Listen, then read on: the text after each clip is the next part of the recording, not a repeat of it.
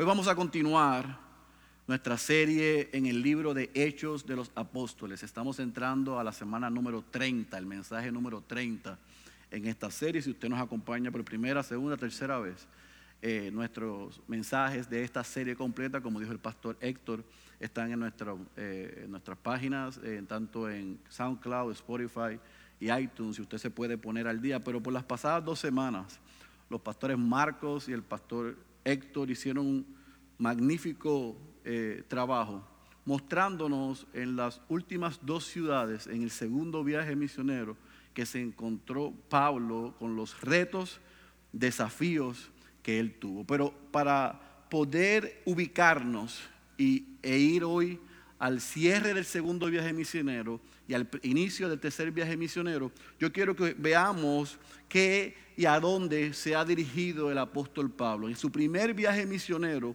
él visitó siete ciudades. Él estuvo en Chipre, donde fue a dos ciudades, Salamina y Pafos. Fue a Perge, en Panfilia, Antioquía de Pisidia, Iconio, Listra y Derbe. En todas esas ciudades, de una manera u otra, el apóstol Pablo y su equipo recibieron amenazas, retos y dificultades por la proclamación del Evangelio. Exceptuando Derbe, todas esas ciudades en su primer viaje misionero fueron muy difíciles el poder llevar el Evangelio allí. Así que cuando él termina en Derbe, regresa a visitar cada una de las iglesias que se habían iniciado allí, a dejar ancianos y regresa a Antioquía. Vimos que cuando regresa a Antioquía, él baja a Jerusalén. El pastor Héctor nos mostró la reunión que hubo en Hechos capítulo 15 en el concilio en Jerusalén. Ellos regresan alegres por lo que se acordó Antioquía. Y no pasó mucho tiempo donde Pablo inicia su segundo viaje misionero. Y en ese segundo viaje misionero, él va a Listra. Él, tiene una diferencia con Bernabé. Bernabé toma a Juan Marcos y va a Chipre. Él va a Listra, toma a Timoteo con Silas. Y el deseo del apóstol Pablo en ese segundo viaje misionero era visitar el Asia Menor, lo que hoy se conoce como Turquía, específicamente la ciudad de Éfeso, porque era una ciudad, era la capital del Asia Menor, una ciudad importante, una ciudad que tenía grande influencia en la zona, pero el Espíritu, y lo vemos en el capítulo 16, versículo 6, versículo 6, se lo impidió. Trató de ir a Bitinia y el Espíritu se lo impidió. Y él tuvo una visión, claramente, unas instrucciones de parte del Señor que fuese a Macedonia. Y vimos que en ese segundo viaje misionero, él fue a la ciudad de Filipo, Tesalónica, Berea, Atenas. Y cubre esa región de Macedonia. Entonces él se dirige, y lo vimos la semana pasada, Acaya, la región de Acaya, específicamente la ciudad de Corinto. Y allí en Corinto las fuerzas, la gasolina, la energía del apóstol Pablo ya había menguado por toda la dificultad que ha enfrentado, todos los retos en su humanidad, físicamente por las golpizas, emocionalmente por la resistencia y espiritualmente porque es un hombre igual que nosotros, mostró allí cansancio, ganas de correr. Pero el Señor lo alentó, el Señor le envió ayuda, el Señor lo fortaleció. Y hoy vamos a ver cómo cierra el tiempo en Corinto y cómo entonces Pablo va a la ciudad de Éfeso. Ahora sí va a Éfeso, no en el tiempo que él quiso, sino en el tiempo del Señor y vamos a ver cómo Dios hace una obra extraordinaria en, en esa ciudad, porque hoy nosotros vamos a ver los inicios de una de las iglesias más importantes de aquella época. Por lo tanto, hoy yo he titulado el, el, sermón, el título del sermón de hoy es El Evangelio en Éfeso. Así que sin más preámbulos, le pido que vayas a su Biblia, a Hechos capítulo 18, y vamos a leer desde el versículo 18 y todo el capítulo 19. Son más de sesenta y pico de versículos y usted puede decir, el pastor se volvió loco. Sí, usted lo sabe. Pero la razón por qué vamos a leer toda esta porción es porque al final yo ruego y he rogado al Espíritu Santo que le pueda mostrar la línea melódica en este sermón. Tiene solamente un mensaje Y es que contra todas las adversidades y amenazas que vamos a ver en esta mañana, el Evangelio hizo lo que solamente puede hacer en la ciudad de Éfeso y cómo nosotros podemos ser animados por eso. Amén. Usted va a tener que tener paciencia conmigo porque yo dejé mis espejuelos sin querer. Así que yo voy a tratar de hacer mi mayor esfuerzo de que yo pueda leer exactamente lo que dice aquí. Si yo me turbo, tenga paciencia conmigo. ¿Está bien? Leemos. Vamos a leer todo este texto, oramos para pedir asistencia y entonces desempacamos el sermón en esta mañana. Hechos capítulo 18, versículo 18, dice la santa y la poderosa palabra de nuestro Señor. Y Pablo, después de quedarse muchos días más, se despidió de los hermanos y se embarcó hacia Siria. Y con él iban Priscila y Aquila. Y en Sencrea se hizo cortar el cabello porque tenía hecho un voto. Llegaron a Éfeso y los dejó allí. Y entrando él a la sinagoga discutía con los judíos. Cuando, los rogaron que se, cuando les, rogaron que se quedara más tiempo, no consintió, sino que se despidió de ellos diciendo, volveré a vosotros otra vez si Dios quiere. Y zarpó de Éfeso. Al desembarcar en Cesarea, subió a Jerusalén para saludar a la iglesia y luego descendió a Antioquía. Y después de pasar allí algún tiempo, salió recorriendo por orden la región de Galacia y de Frigia, fortaleciendo a todos los discípulos. Llegó entonces a Éfeso un judío que se llamaba Apolos, natural de Alejandría, hombre elocuente y que era poderoso en las escrituras.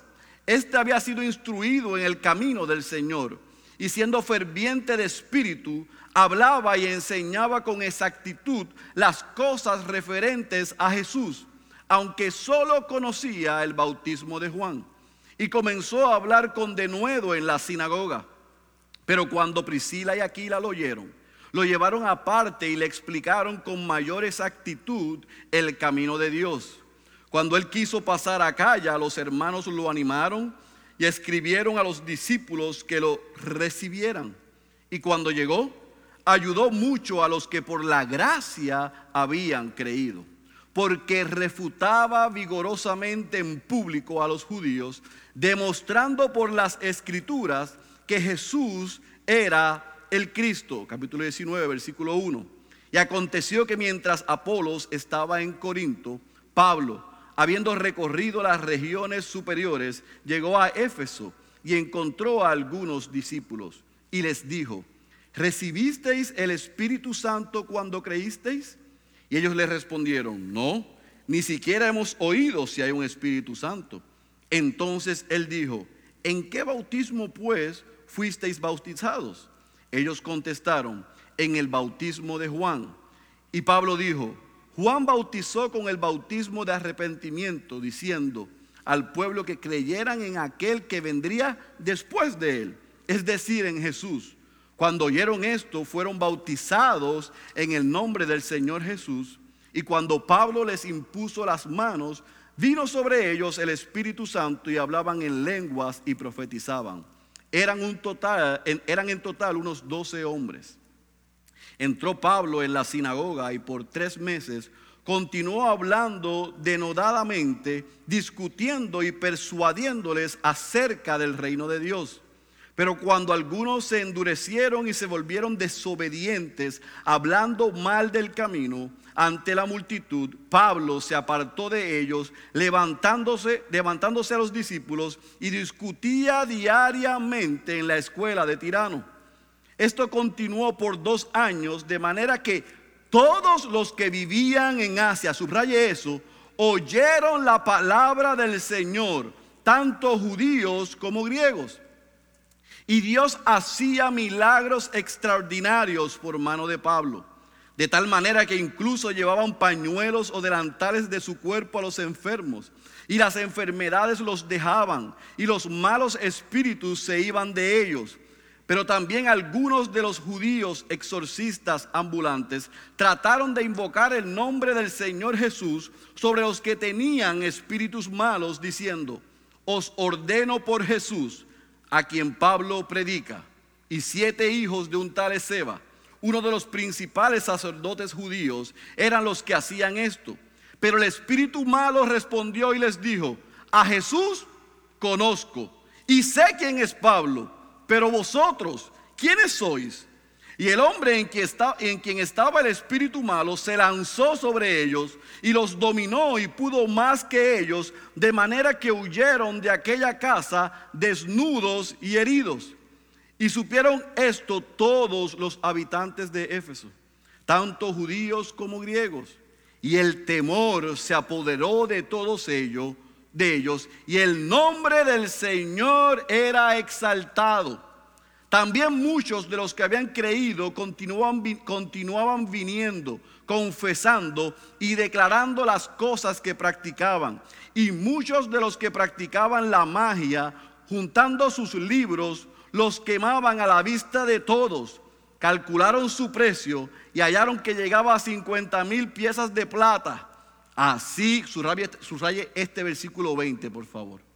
Así crecía poderosamente y prevalecía la palabra del Señor. Pasadas estas cosas, Pablo decidió en el Espíritu ir a Jerusalén después de recorrer Macedonia y Acaya, diciendo, después que haya estado allí, debo visitar también Roma. Y habiendo enviado a Macedonia a dos de sus ayudantes, Timoteo y Erasto, él se quedó en Asia por algún tiempo, versículo 23. Por aquel tiempo se produjo un alboroto no pequeño por motivo del camino, porque cierto platero que se llamaba Demetrio, que labraba templecillos de plata de Diana y producía no pocas ganancias a los artífices, reunió a estos junto con los obreros de oficios semejantes y dijo, compañeros, sabéis que nuestra prosperidad depende de este comercio. Y veis y oís que no solo en Éfeso, sino en casi toda Asia, este Pablo ha persuadido a una gran cantidad de gente y la ha apartado, diciendo que los dioses hechos con las manos no son dioses verdaderos. Y no solo corremos el peligro de que nuestro oficio caiga en descrédito, sino también que el templo de la gran diosa Diana se considere sin valor y que ella, a quien adora toda Asia y el mundo entero, sea hada de su grandeza. Cuando oyeron esto, se llenaron de ira y gritaban diciendo, grande es Diana de los Efesios. Y la ciudad se llenó de confusión y a una se precipitaron en el teatro, arrastrando consigo a Gallo y a Aristarco, los compañeros de viaje de Pablo que eran de Macedonia. Cuando Pablo quiso ir a la asamblea, los discípulos no se lo permitieron. También algunos de los asiarcas que eran amigos de Pablo enviaron a él y, repetidamente le rogaron que no se aventurara a presentarse en el teatro.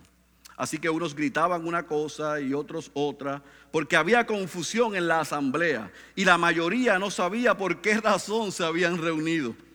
Y algunos de la multitud dedujeron que se trataba de Alejandro, puesto que los judíos lo habían empujado hacia adelante.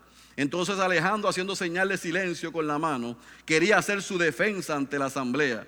Mas cuando se dieron cuenta de que era judío, un clamor se levantó de todos ellos gritando como por dos horas, por dos horas. Grande es Diana de los Efesios. Entonces el secretario, después de calmar a la multitud, dijo, ciudadanos de Éfeso, ¿hay acaso algún hombre que no sepa que la ciudad de los Efesios es guardiana del templo de la gran Diana y de la imagen que descendió del cielo? Puesto que estos hechos son innegables, debéis guardar calma y no hacer nada precipitadamente, porque habéis traído a estos hombres que ni roban templos, ni blasfeman a nuestra diosa. Así pues, si Demetrio y los artífices que están en él tienen queja contra alguno, los tribunales, tribunales están abiertos y los procónsules dispuestos. Presenten sus acusaciones unos contra otros. Pero si demandáis algo más que esto, se decidirá en esa asamblea legítima, porque ciertamente corremos peligro de ser acusados de sedición en relación con lo acontecido hoy, ya que no existe causa justificada para esto, y por ello no podremos explicar este alboroto. Y habiendo dicho esto, despidió la asamblea. Permítame orar. Padre, venimos delante de tu presencia otra vez, porque es imposible en mi humanidad y mi capacidad poder desempacar todo lo que está aquí. Pero con la ayuda de tu Espíritu Santo, yo te ruego que me ayudes, valga la redundancia, a poder presentar lo que yo considero que es más importante y que tu Espíritu Santo lo aplique a nuestras vidas. En el nombre de Jesús oramos. Amén, amén, amén. Vamos a ir por parte, por pedazos, para que podamos ver lo que le dije ahorita de la línea que trae este, este viaje y encuentro intencional y estratégico a la ciudad de Éfeso. Del versículo, en el capítulo 18, del versículo 18 al versículo 23, nosotros vemos la conclusión del segundo viaje misionero del apóstol Pablo. La semana pasada lo dejamos en Corinto.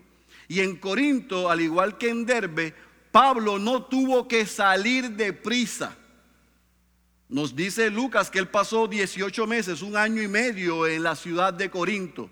Allí no vino persecución contra él, no vino amenaza contra él, sino que él permaneció allí eh, eh, predicando. Siempre se levantaba oposición, pero no fue una oposición similar a las otras ciudades. Así que Pablo continuó predicando en Corinto y Lucas nos dice que terminado su tiempo allí, él baja, no tengo el mapa, pero si ustedes tienen en su Biblia el segundo eh, viaje misionero, van a ver que en la, región de acá ya está la ciudad de Corinto y está la ciudad de Sencrea. Allí él baja. Y cuando llega allí, se raspa su cabeza para hacer un voto, lo que se conoce como un voto nazareo, que era una abstención de comida, abstención de lo inmundo por alguna razón espiritual específica. Se entiende que Pablo hizo eso por la sencilla razón de mostrarle agradecimiento a la fidelidad del Señor de haberlo guardado de una ciudad tan difícil como la ciudad de Corinto. Pero ese voto se tenía que entregar, se tenía que terminar. Tenía 30 días en lo que él llevaba su cabello, porque el pelo salía otra vez, a entregarlo en Jerusalén. Así que él sale de Corinto con la meta de llegar a Jerusalén para entregar y finalizar ese voto, pero llega antes a la ciudad de Éfeso. Y cuando él va de camino a la ciudad de Éfeso, él toma a una pareja que escuchamos la semana pasada, que, quiero que la tengan presente porque son personajes no secundarios, sino personajes principales en la historia de hoy, que son Priscila y Aquila. Ese matrimonio que fue de bendición al apóstol Pablo en la ciudad de Corinto, que igual que Pablo, Aquila tenía negocios y trabajaba haciendo carpas se unieron al trabajo del apóstol Pablo como colaboradores del ministerio y salieron con él a la ciudad de Éfeso. Ellos se quedan en la ciudad de Éfeso, nos dice Lucas, pero Pablo entra a la sinagoga y allí, usando el mismo método evangelístico que hemos visto y que vimos en el resumen, en el primer viaje y en el segundo viaje, él entra a predicar la sinagoga a los judíos. Aquí decimos que al que no quiere Carlos le dan tres tazas. Él no se quitó, él siguió haciendo lo mismo. Él estaba claro que él tenía que entrar a la sinagoga a presentar a Cristo y a este crucificado. Y mostrarlo desde las escrituras, que Jesús es el Cristo. Así que Lucas nos dice en el cierre del capítulo 18 que él hace una presentación en la sinagoga y que evidentemente hubo resultados, porque cuando Pablo decide salir de Éfeso, le rogaron que permaneciese allí. Y él les dijo, no, yo tengo que salir, pero si Dios quiere, yo regresaré. Recuerda otra vez lo que le dije en la introducción. Éfeso es una ciudad donde Pablo deseaba ir al inicio de su segundo viaje misionero. Era la capital del Asia Menor. Era un centro comercial, político y estratégico porque dominaba toda la región allá. Pero él va siembra la semilla y sale. Y Lucas termina diciéndonos que él sale de Éfeso, baja a Cesarea y dice que sube a Jerusalén. Y llega a Jerusalén, se entiende que para entregar y completar su voto, pero también para informarle a los ancianos y a los apóstoles que vimos en Hechos capítulo 15, darle un informe de lo que Dios había hecho en Macedonia y en Acaya por los pasados tres años. Cuando él termina de estar en Jerusalén, Lucas nos dice que él sube a Antioquía y se queda en Antioquía, se entiende que seis meses. Seis meses recargando batería, seis meses teniendo comunión con la iglesia, seis meses siendo ministrado por la iglesia. Porque escuche bien este principio, mi querido hermano. Y ojalá que los jóvenes que anhelan y aspiran a servir al Señor aprendan esto. Tú no puedes ser un misionero fuera de la iglesia local. Tú no puedes ministrar sin iglesia local. Tú no puedes ser un llamado al ministerio si no tienes una congregación y pastores que se inviertan en tu vida, que te ministren, que tú rindas cuenta para la obra que el Señor te ha llamado. No existen islas misioneras. No somos apartes de la iglesia local. La iglesia local es lo que el Señor ha establecido para que el creyente sea nutrido y entonces pueda ser enviado y sostenido para la obra del ministerio. Así que eso fue lo que hizo Pablo, regresó a casa, regresó a Antioquía, fue ministrado y entonces él zarpa a la región de Galacia a ver las iglesias con el fin de regresar a Éfeso. Pero Lucas entonces comienza diciéndonos, cerrando el capítulo 18, que mientras esto está pasando, mientras Pablo está en Antioquía y se está preparando, aparece en la escena un hombre llamado Apolos, un judío de la ciudad de Alejandría en Egipto. Y esta colonia eh, judío gentil o judío griega tenía una particularidad y es que habían aprendido y entendido el Antiguo Testamento tanto en hebreo como en griego. Así que los hombres y las mujeres que estaban en aquellas ciudades habían sido enseñados con los mejores maestros, eran muy elocuentes, muy capaces, muy duchos. Y dentro de esa comunidad se levanta un hombre que se llama Apolos, que Lucas lo describe como un hombre sumamente elocuente. No solamente dice que es elocuente, dice que es poderoso en las escrituras. No solamente dice que es poderoso en las escrituras, dice que es instruido en el camino del Señor. No solamente dice que es instruido en el camino del Señor, dice que tenía un espíritu fervoroso. No solamente eso, sino que también era diligente en la enseñanza de Jesús. Con esa descripción usted pensaría que ese muchacho lo tiene todo. Tiene todo el paquete completo. Así que ese hombre llega a Éfeso mientras Pablo no está. Y allí había ya un grupo que había sido transformado por el mensaje del Evangelio que el apóstol predicó. Así que él entra, él llega allí, entra a la sinagoga y comienza a predicar. Recuerde que era un hombre elocuente, capacitado, preparado. Así que cuando entra a la sinagoga y comienza a predicar, Priscila y Aquila estaban allí. Y Priscila y Aquila lo escuchan. Y se dieron cuenta de que el muchacho no lo tenía todo, sino que le faltaba algo. ¿Qué era? Lucas no dice. Así que como Lucas no dice, vamos a entrar en el campo de la especulación. Lucas sí nos dice, y quiero ir allá para ser puntual y no digan que estoy sacándolo de contexto. En el versículo 25, parte bajas, nos dice que él solo conocía el bautismo de Juan. ¿Y por qué eso es importante? Es importante con Apolos y con los otros discípulos. Y, y por ese comentario que nos hace Lucas, se puede especular que Apolos tenía dos posibilidades de error o estar incompleto, más que error, estar incompleto. Por un lado, puede ser que él haya escuchado del Mesías, del Cristo, como cualquier persona que nosotros vimos en el Antiguo Testamento. Él había escuchado de ese Cristo, de ese Mesías que iba a venir, pero él no lo conoció o él no supo quién era. Él no sabía que había venido, que había muerto y que había resucitado. Eso es lo que algunos estipulan y algunos creen.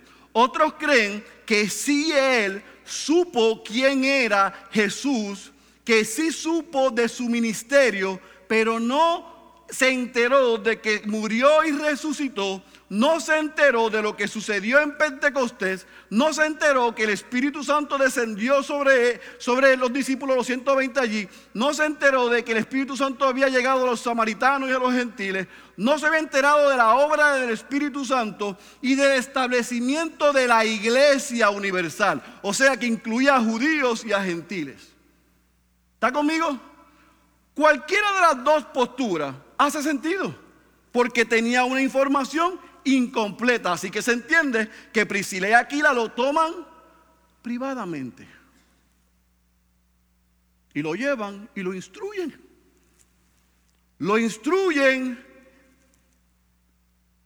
Pero a mí me impresiona la actitud de este joven.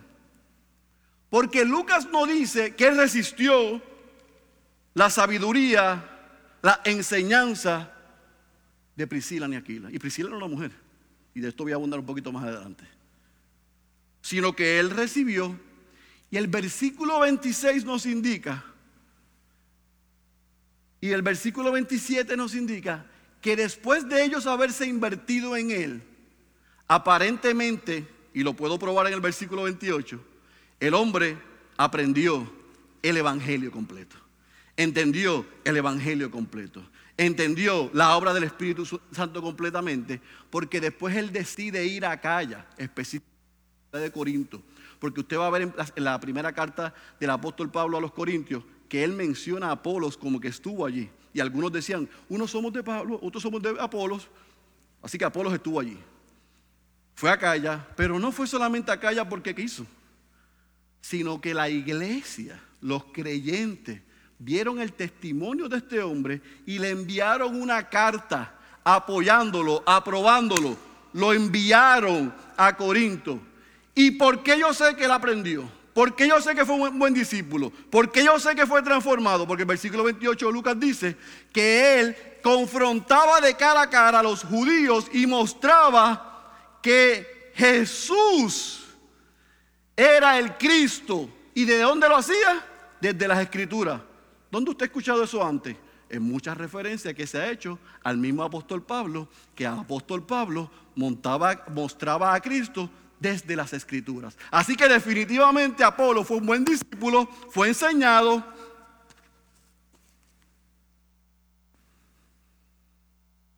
Recibió, fue transformado, fue enviado y causó impacto en la ciudad de Corinto. ¿Estamos claros hasta ahí?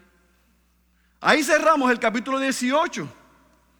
Pero entonces en el capítulo 19, Lucas nos dice que cuando Apolo sale a Corinto, Pablo viene de Galacia y de Frigia y llega a Éfeso otra vez como había prometido. Así que si Dios quería que Pablo regresara. Dios quería que el Evangelio fuera predicado en Éfeso. Así que Pablo llega y cuando él llega a la ciudad de Éfeso, que no solamente era una ciudad que era la capital de Asia, centro político, centro comercial, centro estratégico para toda la región, sino que una ciudad idólatra y una ciudad pagana, donde el templo de Artemisa o de Diana, una... Eh, un templo donde se practicaban todo tipo de inmoralidad. Estaba en la ciudad de Éfeso. Y venía gente de toda Asia a adorar a Diana, a Artemisa. Así que Pablo dijo, esta gente necesita el Evangelio. Así que Pablo llega. Y en esta segunda ocasión, en la ciudad de Éfeso, Lucas nos describe del, del versículo 1 en el capítulo 19 hasta el versículo 20 tres sucesos que Pablo enfrentó. Número uno, Pablo tiene un encuentro con doce discípulos. Él llega a Éfeso y se encuentra con estos doce hombres. Estos doce hombres, ¿de dónde salieron?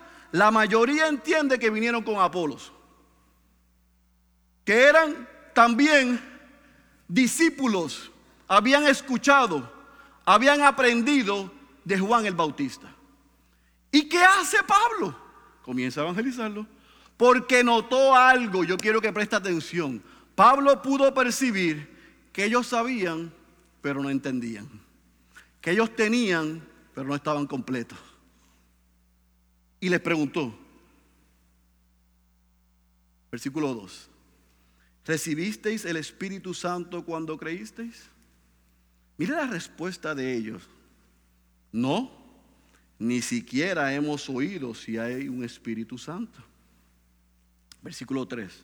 Él le dijo, ¿en qué bautismo pues fuisteis bautizados? Y ellos contestaron, en el bautismo de Juan. Por esa respuesta se entiende que tenían la misma experiencia, habían, tenían el mismo conocimiento limitado que Apolos. Así que, ¿qué hace Pablo con ellos? Pablo le predica el Evangelio, los bautiza, y escuche bien, ahí Lucas nos dice que los bautiza en el nombre de Jesús o en Jesús.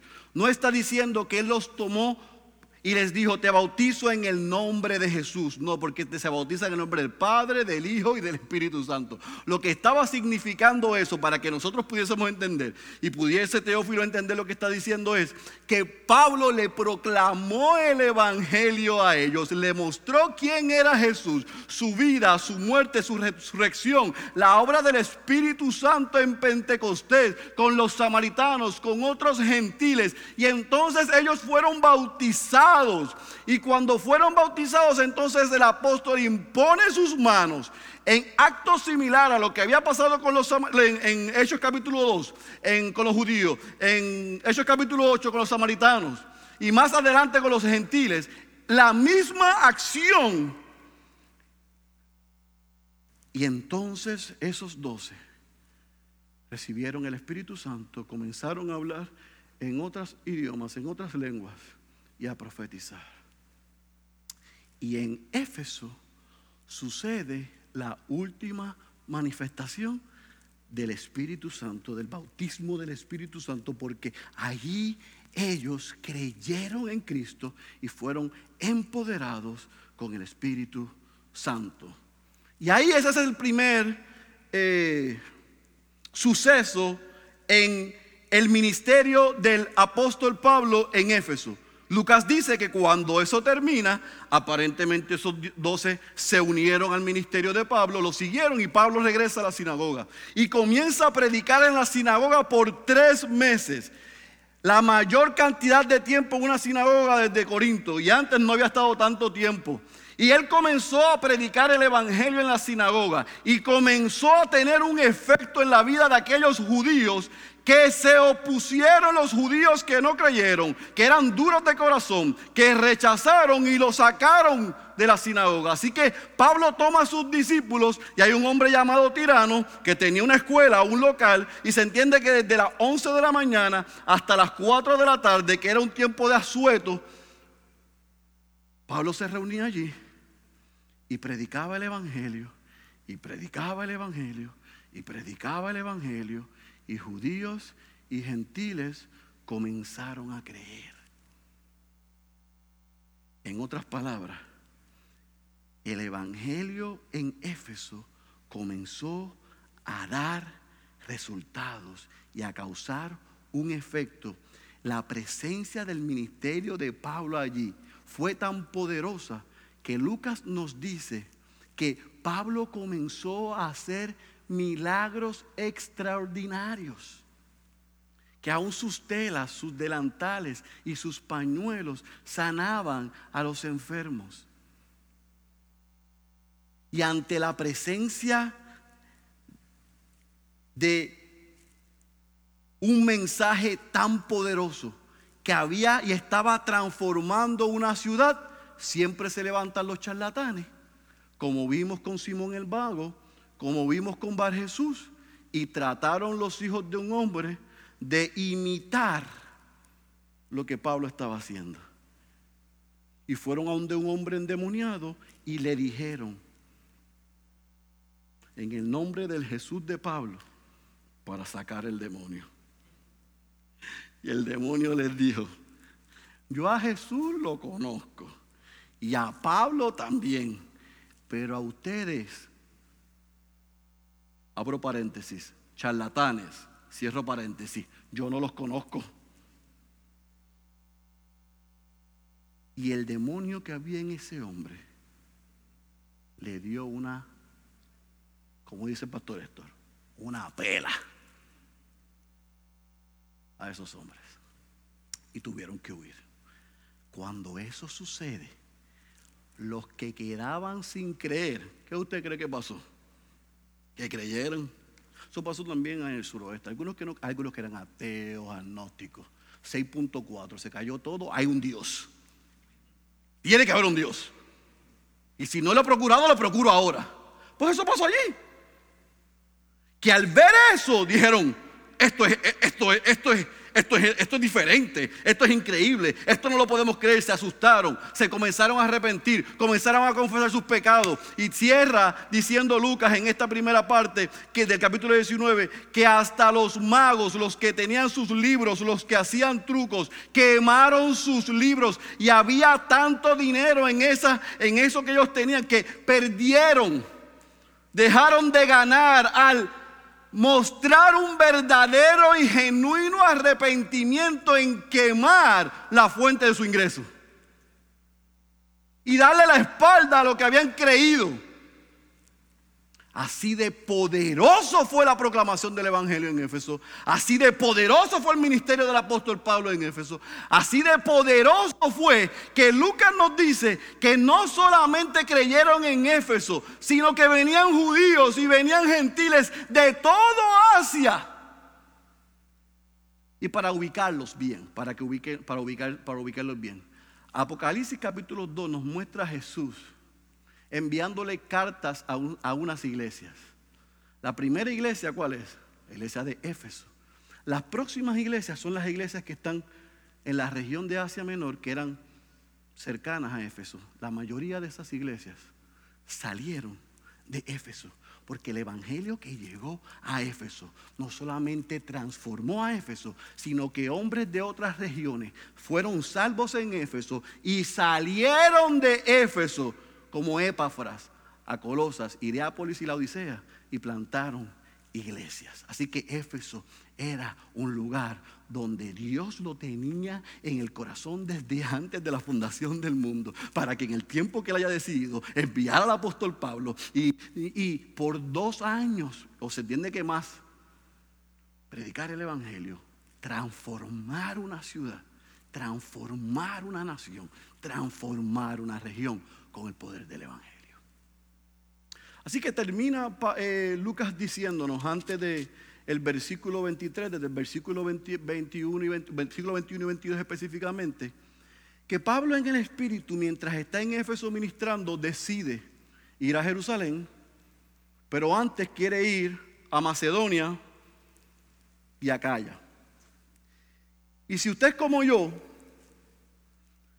ve esta información en este relato y como que no lo entiende y dice, pero ¿por qué Lucas nos da esto? ¿Por qué lo, por qué lo inserta entre la obra del ministerio de Pablo con la oposición que vamos a ver ahora, el versículo 23 en adelante hasta el versículo 41? ¿Por qué él dice eso? Es importante que usted entienda esto. Pablo decide, se le aclara la ruta al salir de Éfeso. Así que ya Pablo estaba viendo un ministerio próspero en Éfeso. Estaba viendo que, se estaban, que estaban sucediendo cosas, que el Evangelio había salido de Éfeso a la región y dice, próxima parada, Jerusalén. ¿Por qué? Porque Jerusalén había necesidad. Y usted va a ver en 1 Corintios y en Romanos que Pablo quería y fue, envió, específicamente envió a sus discípulos a Macedonia y a Acaya, las iglesias en Filipo, en Tesalónica, la iglesia en Corinto, para recoger una ofrenda y enviarla a Jerusalén y llevarla a Jerusalén para apoyarlos. Esa es específicamente la razón por la que esto aparece ahí. Pero también entonces Pablo muestra ahí su deseo de ir a Roma, porque aparentemente en Pentecostés se entiende que había gente de Roma que llegaron creyeron y salieron a Roma y plantaron una iglesia. Y había llegado a los oídos de Pablo que había una iglesia saludable en Roma y él quería ir. Vamos a ver cómo cierra este, este libro, en el capítulo 28, que Pablo llega a Roma, pero no a ver la iglesia, sino preso. Pero había deseo de él en llegar allá.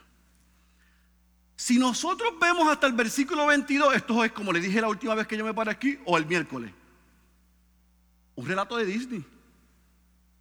Todo salió bien. Como dice mi, papá, nice and ¿está todo bien? Todo bien.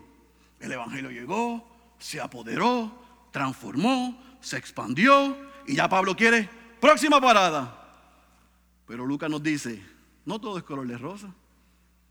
¿Por qué? Porque lo que vamos, lo que no lo voy a leer, pero lo que leímos el versículo 23 al 41, escuche bien, mis amados, es lo que se supone que suceda en las ciudades, en los países, en los lugares que el Evangelio llega. Cuando llega la luz, se muestra lo que hay en las tinieblas. Y cuando el Evangelio llegó a Éfeso y comenzaron a proclamar el Evangelio, y aquellos magos comenzaron a quemar los libros, y aquellos comenzaron a confesar sus pecados, y aquellos vinieron a arrepentimiento, la economía pagana e idólatra en la ciudad de Éfeso comenzó a venir abajo. Y un tal Demetrio, que era un platero, que lo que hacían ellos era construir eh, templos de Diana en miniatura para tenerlos en su casa, como cuando uno va a Disney que tiene esa cosa así. Y de, esa manera ellos rendían tributo y alabanza a Diana. Pues ¿qué usted cree si los plateros fueron transformados y convertidos por el Evangelio? Que la economía comenzó a hacer a qué? Yo quisiera que eso pasase en este país. que la gente sea transformada por el Evangelio y los santeros y los ocultistas y todo, y, los, y los centros de, de, ¿Cuál es la palabra cristiana? Bueno, no cristiana, no correcta para la marihuana. Cannabis cierren. Ojalá eso pase. Que nos paremos en el condado y le prediquemos al hombre y hombre diga, yo, yo, yo tengo que dejar esto. Eso fue lo que pasó allí. ¿Me entienden ahora? Entonces alguien grita. Alguien dice, ¡eh! Entonces metió gritó y empezó a decir, mira, aquí hay un Pablo, un hombre. Y él, y, yo, quiero, yo, quiero leerlo. Versículo 26, vaya conmigo porque el hombre dijo la verdad. no, en el versículo 26 él no está mintiendo. Mira que es el versículo 26. ¿Dónde está el versículo 26 aquí? Okay.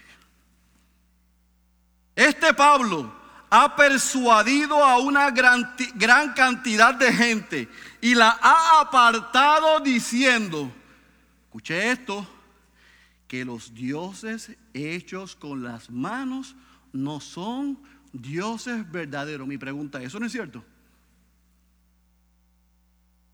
Él dijo, le dijo la verdad.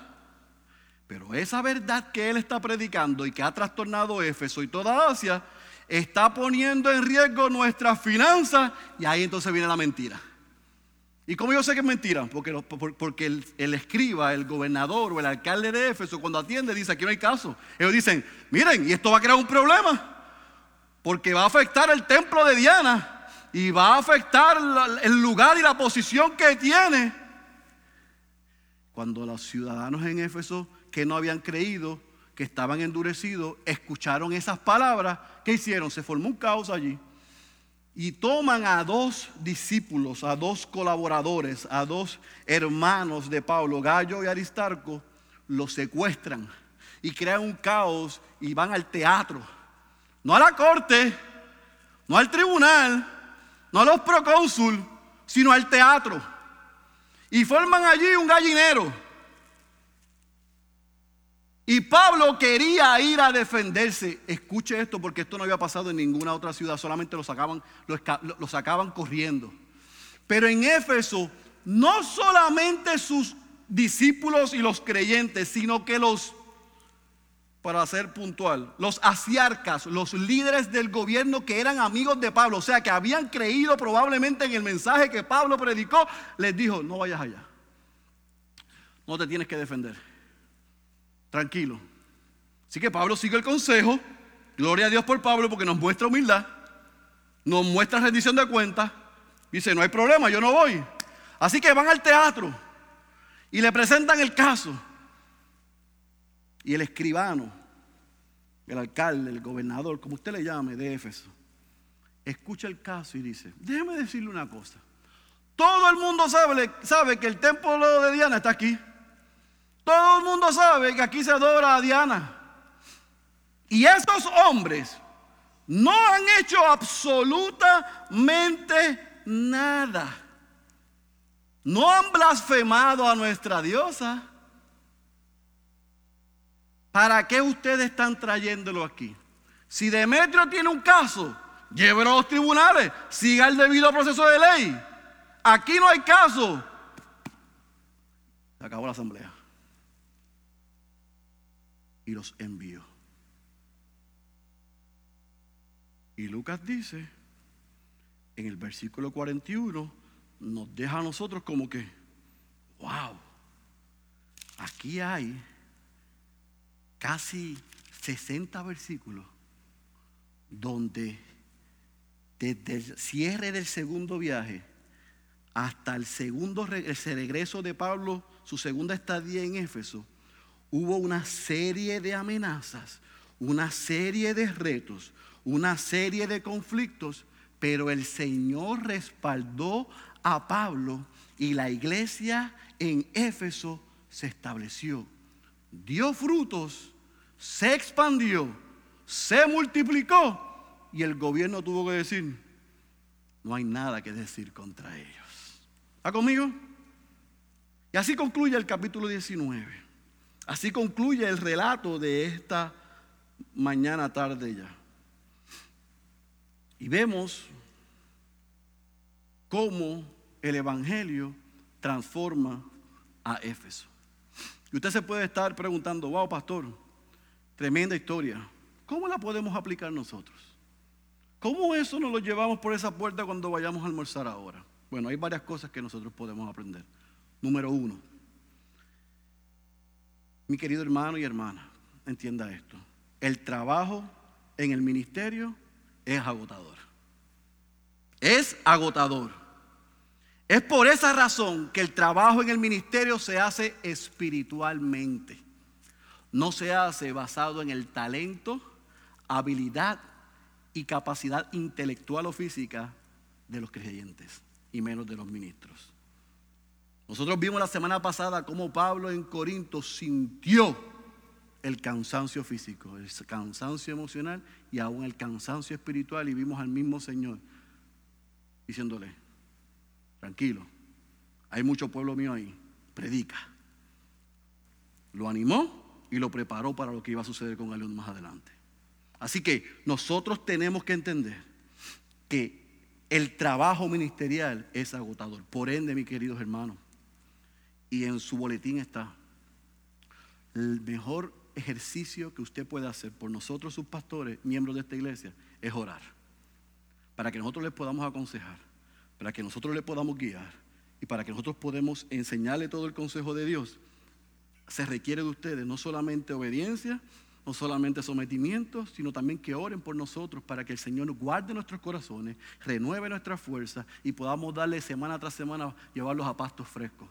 Porque de semana a semana tenemos retos, dificultades y circunstancias igual que ustedes. Así que ore por los pastores, no solamente por nosotros, por los pastores Cristian y el pastor César que están aquí, que están saliendo, que ya están comenzando obra, por el pastor Albert, por todos los pastores que predican la sana doctrina, predique por ellos y por los otros para que se arrepientan.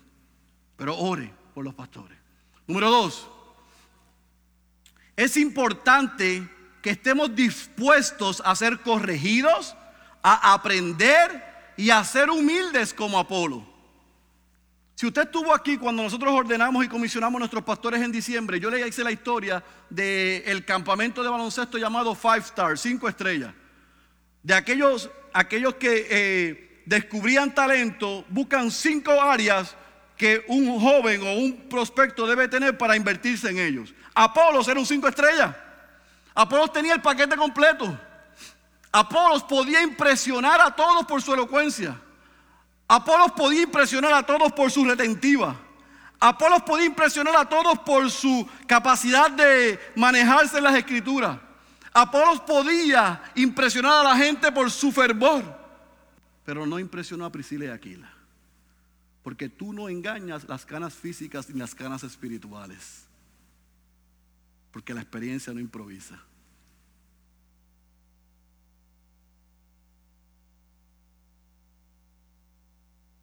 Y Apolos mostró humildad. Hay de aquellos que quieren pastorear, pero no son humildes. Hay de aquellos que quieren dirigir, pero no son humildes. Hay de aquellos que se creen que porque saben un poquito, no tienen que escuchar a los que han caminado antes que ellos. Apolo demostró, yo me voy a sentar, yo voy a escuchar. Y Apolo escuchó a Priscila, una mujer, escuchó a Aquila, su esposo, colaboradores de ministerio, no necesariamente apóstoles. Usted no nota que Apolos no parece ser enviado a ninguna iglesia. Aparentemente el hombre era tan y tan y tan tan talentoso, porque hay hombres que Dios son gifted, son talentosísimos, son dotados. Esa es la palabra correcta. Que él, fue, él mismo fue. Y yo le aseguro que en la sinagoga de Éfeso, porque eran unos bebés espirituales, quedaron impresionados con la elocuencia y la capacidad de este hombre, pero no Priscila y Aquila.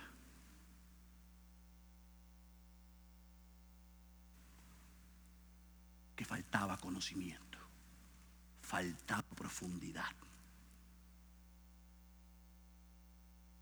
Pero él no se escondió detrás de sus talentos y a sus habilidades, sino que se sentó y aprendió. Y en Corinto, aquella iglesia recibió el fruto de la inversión de Priscila y Aquila, pero también de la disposición de este joven en sentarse y aprender. Y él entonces, desde las escrituras, presentaba a Jesús como el Cristo, eso que le faltaba. Así que todos los creyentes, todos los ministros, todos los pastores, todos los que aspiramos a servir, debemos tener la misma actitud de Apolos, ser enseñables. Tú no puedes enseñar, yo no puedo enseñar si yo no puedo aprender. Yo jamás podré ser uno y tú tampoco si no estás dispuesto a ser dos. Y aún dos con humildad. Aún dos con sencillez de espíritu. A un dos que se sienta y filtra lo que te enseñan sin estar predispuesto. Eso fue lo que hizo Apolos. Dijo, enséñenme. Ah, pastor, eso no lo dice el texto, se lo está inventando. Versículo 28 muestra que aprendió. Que seamos creyentes como Apolos que estemos dispuestos a aprender antes de pasar lo que escuchamos por nuestras propias opiniones, nuestras propias experiencias, sino por el filtro de la palabra de Dios. ¿Usted sabe por qué usted y yo tenemos problemas con la palabra de Dios? Porque no hemos entendido que la palabra de Dios es autoritativa, es inspirada, es suficiente, no contiene error, no me lleva a error. Por eso, cuando yo escucho algo, yo digo, mm, yo opino. No, no es lo que tú opines, ni lo que yo opine, es lo que Dios dijo en su palabra. Eso es suficiente. Y estamos debajo de ella. Número tres. Todo miembro de la iglesia, escuche bien, hombres y mujeres, tienen dones y talentos que deben usarse para bendecir la iglesia, avanzar el evangelio y glorificar a Dios. Hombres y mujeres. Y yo lo voy a decir porque usted lo sabe ya, porque si no, no fuese miembro de esta iglesia. En esta iglesia nosotros estamos totalmente seguros que la palabra es clara, que el, el, oficio y la función de pastores es para hombres y no todo hombre, sino hombres llamados y cualificados, como dice Pablo en 1 Timoteo 3 y Tito 1. Eso está claro en esta iglesia. El que no lo sabía, pues se enteró hoy. Eso está claro. El oficio y la función pastoral, porque la Biblia es clara y lo indica, es para hombres llamados, no para todo tipo de hombres, para hombres llamados. Ahora, nosotros estamos claros y convencidos de eso, pero también estamos claros y convencidos como pastores de esta iglesia que las mujeres Dios las ha dotado y que las mujeres necesitan ser llenas de la palabra y que las mujeres necesitan teología para poder enseñar a otras para poder ministrar a otros dentro del contexto que es permitido. Yo bendigo la vida de mujeres con sus esposos que me han sentado a mí con mi esposa y me han enseñado las escrituras. Patricia de Saladín, Gloria de Michelén, Maggie de Michelén. Mujeres que se han sentado conmigo y yo he aprendido de ellas en el foro de mi casa, de un restaurante o en el seno de su hogar. ¿Por qué? Porque habitan en la palabra. Necesitamos mujeres que habiten en la palabra. Para que puedan bendecir la vida de la iglesia y de otros. Nosotros no tenemos problema con eso. Como les dije el miércoles, y dijo aquel famoso, eso es una cosa. Y lo otro que quieren hacer es otra cosa. Que es meter lo que no dice la palabra para hacer un caso y tener mujeres pastoreando donde la Biblia no lo dice.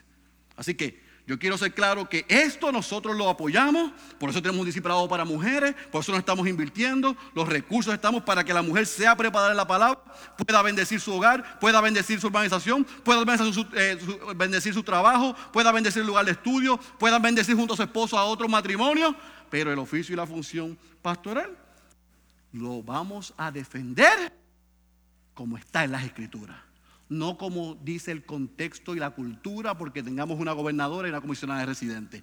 Si ese es el argumento que van a seguir levantando contra la palabra, eso es cultura, eso no es escritura. Diseño,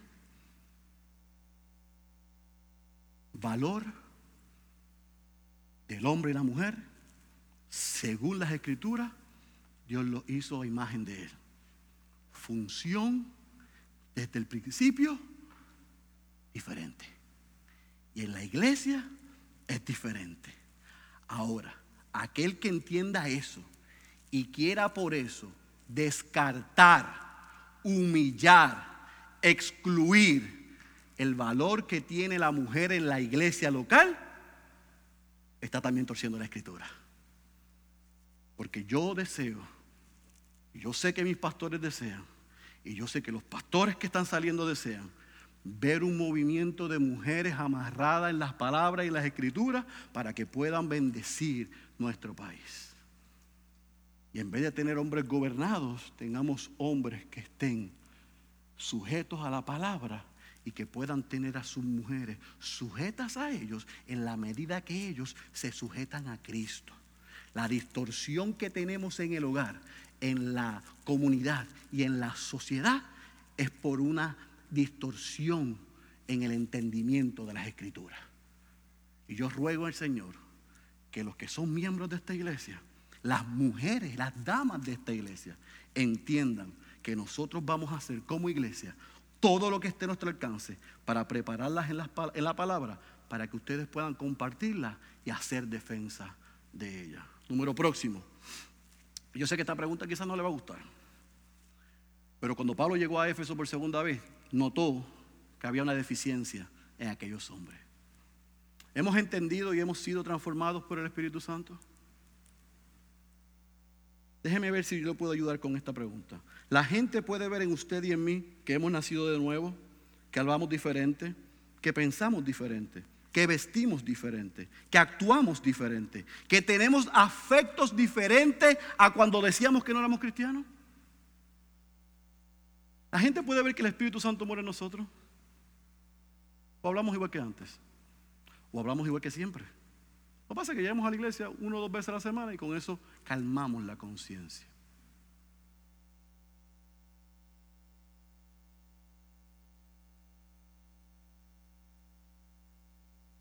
Los americanos tienen un dicho que lo voy a parafrasear en español. Si habla como perro, si ladra como perro, si muerde como perro, es porque es perro. ¿Sí o no? Si es cristiano, en su hablar, en su vestir, en su actuar y en su relacionarse, todo el mundo dice, es de Cristo está lleno del Espíritu Santo. Ha nacido de nuevo. Es una nueva criatura. Es otra persona. Algo sucedió. Y pregunta para ustedes. ¿Eso ha sucedido con nosotros?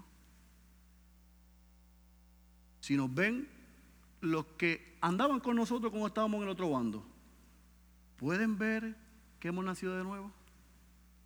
O si le decimos, somos cristianos,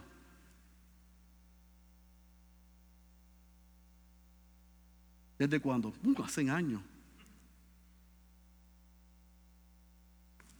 Próximo. Última aplicación. El Evangelio es suficiente. El Evangelio es suficiente. El Evangelio es suficiente para transformar una ciudad, para transformar una región, para transformar un país, para transformar una nación. Lo que Éfeso necesitaba, Pablo lo sabía. Lo que pasa que no era en su tiempo, era en el tiempo de Dios. Era el Evangelio. Lo que Puerto Rico necesita no es un partido cristiano que gobierne el país, es el Evangelio en cada esfera, de cada casa, de cada recinto, de cada lugar. Entonces las cosas cambiarán. Puerto Rico, mi gente, no es una teocracia. Nosotros no somos el pueblo, el nuevo, el nuevo Israel de Dios. Lo que le pasa a Chile, México, Haití, a otros países, ¿por qué no nos puede pasar a nosotros? No somos la isla del Cordero como si eso fuese un trato especial. No, Puerto Rico no tiene un trato especial con Dios ni Dios con Puerto Rico. Somos igual que cualquier otro país y estamos necesitados del Evangelio para que este país sea transformado. Gloria a Dios si creyentes van a levantar su voz, pero que apunten a la solución, a Cristo crucificado. Eso es lo que necesita este país. Eso es lo que necesitó Éfeso. Y eso fue lo que provocó la transformación en Éfeso. Pablo no fue a culturalizar el mensaje.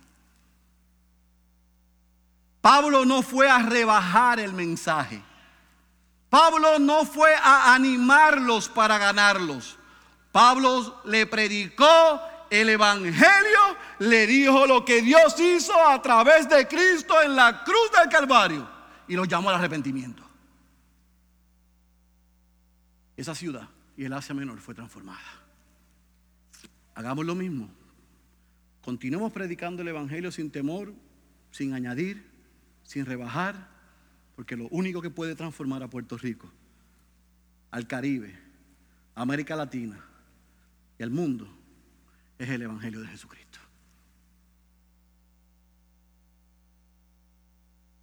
Por lo tanto, mis queridos hermanos, y con esto concluyo. El versículo 20, por eso fue que le mandé a subrayar esto, es clave en el entendimiento de estas dos porciones o de todo este mensaje. Versículo 20 dice, así crecía poderosamente. ¿Y qué dice? Y prevalecía la palabra del Señor en esa ciudad idólatra pagana, lugar del templo de Diana y artífice de todas las cosas demoníacas que ustedes se pueden imaginar. Allí se predicó el Evangelio, se predicó el consejo de Dios y prevaleció la palabra del Señor contra amenazas como el conocimiento incompleto de quién era Cristo, como la dureza del corazón, contra el paganismo y la idolatría y contra la persecución.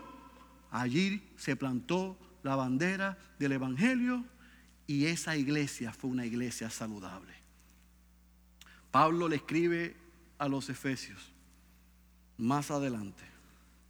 Y en el capítulo 1 le dice que él reconoce su fe en el Señor y el amor de ellos por todos los santos.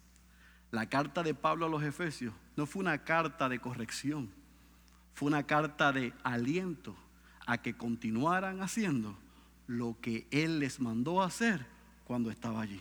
La semana que viene Vamos a ver cómo cuando sale llama a los pastores de esa iglesia y les advierte de lo que podían enfrentarse.